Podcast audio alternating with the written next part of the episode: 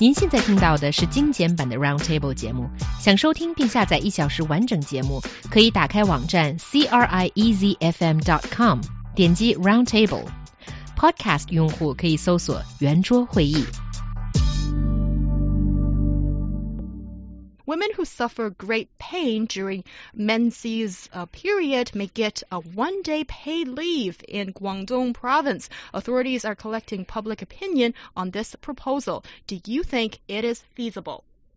广东省正在就一项送审稿征求公众的意见。如果有医疗机构的证明，女职工可以带薪休假一天痛经假，这得到不少有难言之痛的女性的大力支持，同时也带来了不少疑问：这项规定有可能推行开来吗？So what is this paid menses leave that has been in the news a lot?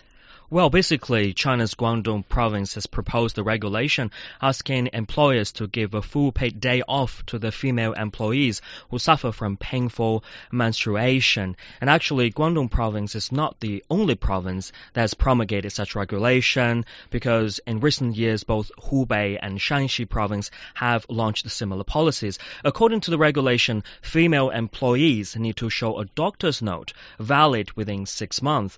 Uh, proving that they are incapable of working under intense pain during their periods. And uh, from my perspective, I want to say that um, From actually your perspective, how Because- very interesting. The only man in the studio, but as a friend of, you know, all females, I suppose. Luo Yu, what do you have to say? yeah, as a loyal friend to all females. Thank including you. women and girls, I definitely applaud this move. It's quite necessary, I mean, to protect women's rights. Although I, we couldn't tell the severity of the painfulness because it's really hard to quantify the painfulness. I think it's quite necessary. Once you're suffering pain, um, basically couldn't concentrate on your work. And it's not only my words. According to um, survey, basically, uh, more than 85% of the females said that they have been severely affected by the menses that actually cause them not, um, they cannot concentrate on their work. But this is kind of like walking a fine line between, you know, um, medical and health um, reasons and uh, privacy, you know, because like these women basically have to go to a doctor and um, get a note that says that they're having their period. But uh, you know, and, and what, in a lot of pain, right? yeah, but like what woman in you know like would want to like that? For me, that's kind of like embarrassing to you know public publicly declare that I have my menses at that time of the month, right? So you know you get like a lot of like whispers and talks and pointing. So uh, you know like having like your menses is still sort of like a stigma in society. It's Why is not- it a stigma? Bec- Isn't it just because a you don't you don't have thing? to publicly announce that you have experienced the menses. I mean, just you you tell your boss about it. That's done. Yeah, no but uh, whispers around. that being said, but I still I can It's still very understand what Doris embarrassing, you're especially saying. like if your boss is a man, you know, like having, you know, declare that in front of the a person of the opposite sex is still very, you know, embarrassing for some women. They're still like shy about, you know, revealing their bodily functions to, you know, Yeah, it, it's a little bit awkward. yeah. Because I think in a way it's kind of like mixing your private life with um your daily conduct in the in the business in business or in the office Yeah. and it it shouldn't be um a mix like that. At least I know some women are going to feel a little bit uncomfortable about it. Yeah. And further, you need a doctor's notice. If you Mhm. don't, then uh, you don't have the uh, the proof of what you're talking about, and Yeah. that's going to be a bit troublesome too. Because let's say, try to imagine you are that female that's under extreme pain, and you go, you can still go to the hospital and get a doctor's note. I mean, how does Well- that even work out? That's one side of the picture. The other side of the picture is that a lot of women might be taking advantage of these doctor's note. And I think a black market will be spawned. A lot of doctors will fabricate a doctor's note for them. There is a definitely a market there.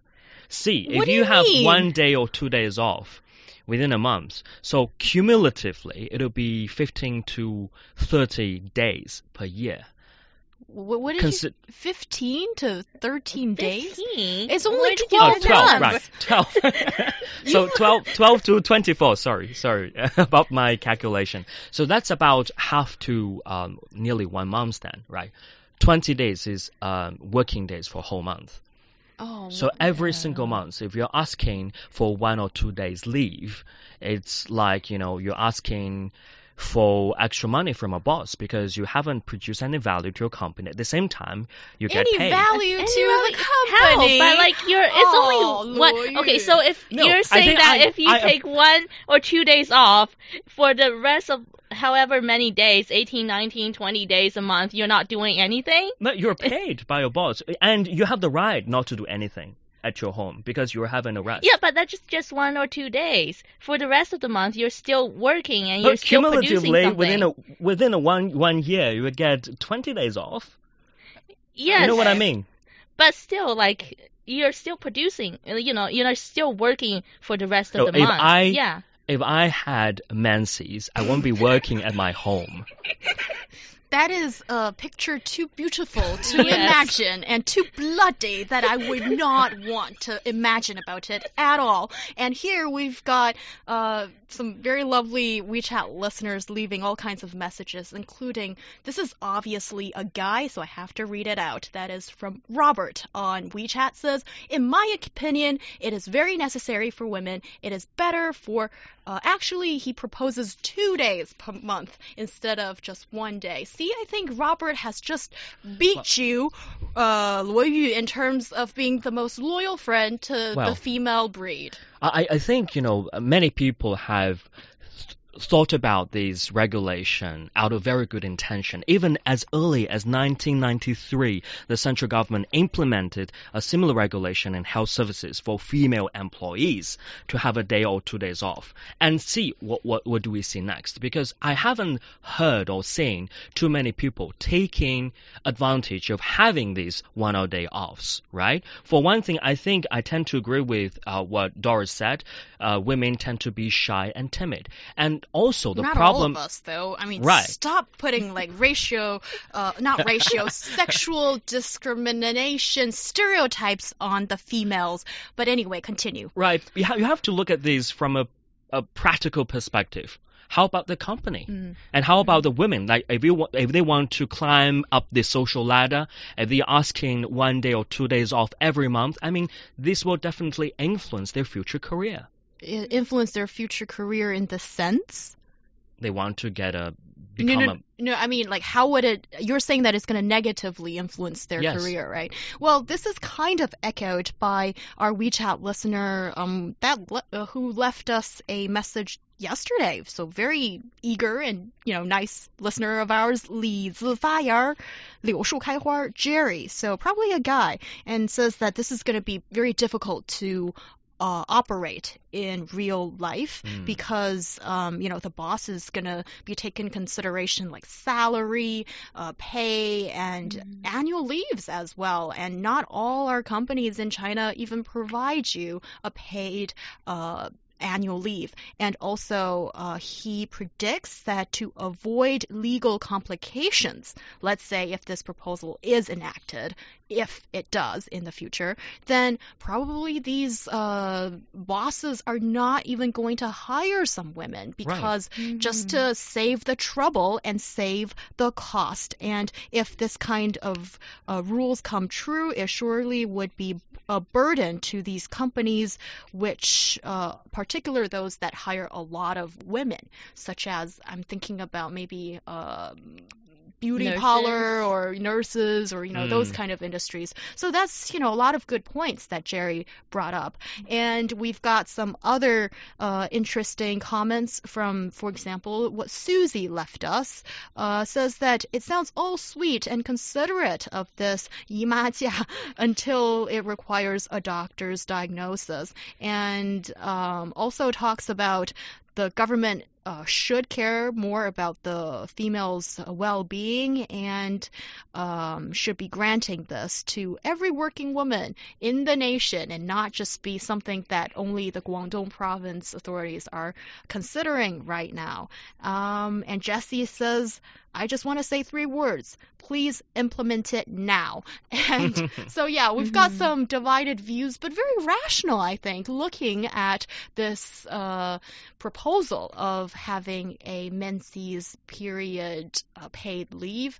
So, guys, I just want to ask you one question here. That is, uh, how is it going to be implemented? Let's say if it is going to be passed. Mm, well, I don't think that they should like single out the women for this like menses leave, you know, just in case that women again, you know, they get embarrassed by revealing that they're having their menses every month. I think it should um, be sort of like implemented as a sick leave kind of holiday for both men and women within the company. So you can feel free to, you know, take a day off every month if you do feel the pain. And um, if not, like you can accumulate it. Just this, this is just like in an idealistic society, you can accumulate the um, sick day into your annual leave, add it, add it on, you know, so you can have a longer vacation afterwards. Yeah, I think for uh, women, it should be menses um, paid leave one day off. And for guys, especially married guys, I think they need a bit more time to spend with the family and look after Mhm. kids and not just make it the mother's job. If they can Yeah. get an extra day, that would be wonderful. So, Uh, the, so that's 陪伴大姨妈假, like accompanying the menses off. Well, I was thinking about the kids, but I Mhm. mean, if that's Maybe what's like in your a- mind too, then Yeah. why not? Maybe like a paternity day for dad and children. Yeah, but I uh, I'm a little bit Mm. confused with one part that I can't find information anywhere about. Is let's say if this is implemented, then would it be um uh added day of paid leave, or is it just going to be one of the days deducted from your paid annual leave or your sick leave, or you know what's already available for you? I don't think there's anything to be deduct, deduct, deducted. Sorry. Um, I think one possible a possible solution for this problem is that just adopt the flexible working hours. Like, well, you're a woman, you are suffering pain during the period, and then you can work at home. Even if you're at, at home, you can do some work, or even after you come back to the office, you can make it up for it. I think no problem about that. Also, another possible possible strategy from me is that okay, no matter big companies or small companies, be it by small ones or big ones, all the companies have to follow this regulation if the government has promulgated such regulation. And those who do not comply with the regulation will be punished severely from the government. And those who are good kids, who are good companies, performers in terms of protecting women's rights, will be getting government subsidies. And this will put all the companies and employers and employees in a benign circle. Otherwise, I mean, the implementation tends to be the biggest problem here. I mean, all the people, like company, wants to protect women's rights. I think the majority of the companies do think so. And women want to protect themselves. That's for sure. But how to implement it?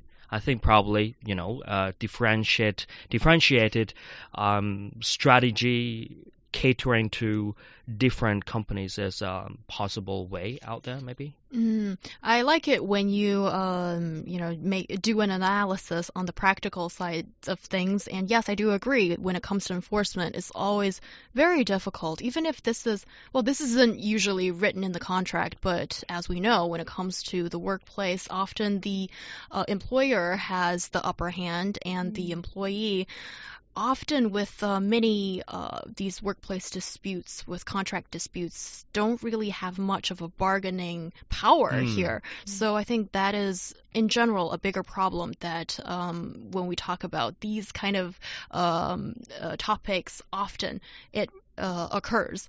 And um, I'm sorry, but I, I need to revisit something a bit trivial here because it just suddenly came into my mind. I don't think this is going to be all that useful because not all ladies have period cramps. Not Mhm. all of us suffer from this pain.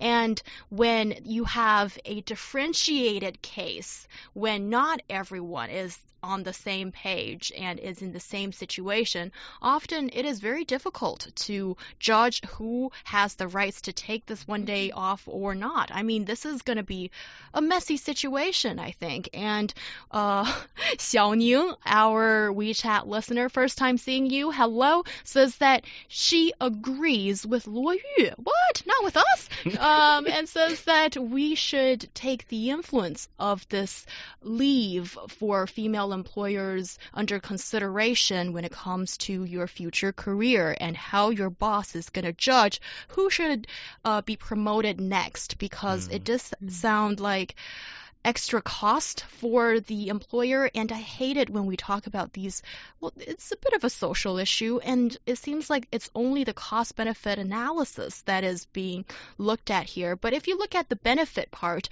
if you have these flexible policy for female workers for whatever workers if you have a flexible policy addressing to personal needs then in the long term you're actually increasing the loyalty of your Right. employee to Yes. your organization because if my employer actually cares about me, why would I want to leave even if, you know, I get paid a little bit more? But if the pay is a lot bigger, then we'll see how that will mm-hmm. happen.